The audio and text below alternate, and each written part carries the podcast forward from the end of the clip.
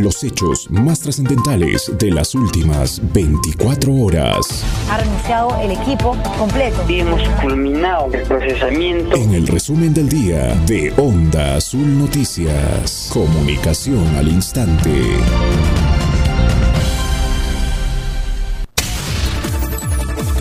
Empresa de telefonía deja a los bomberos de la compañía 42 sin número de central de emergencias. Lamentable enrinconada, dos mineros perdieron la vida al inhalar gas tóxico al interior de la boca mina Santa María. En Juliaca denuncian incumplimientos sobre aumento de sueldo a trabajadores de limpieza pública. Comunidades de Chivay, Angara, Quepa y Gas del distrito de Vila Vila fueron afectados con nevadas de hasta 50 centímetros de Varias zonas fueron afectadas por la granizada y nevada en la provincia de Melgar. En tanto, Senami anuncia que entre viernes y sábado continuará presentándose este fenómeno.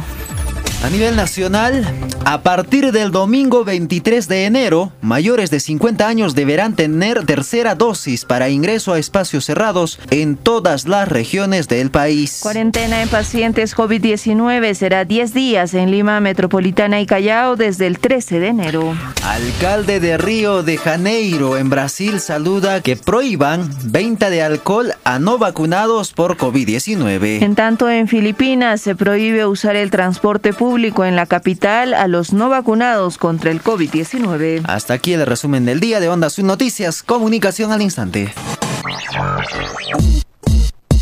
Onda Azul. Onda Azul.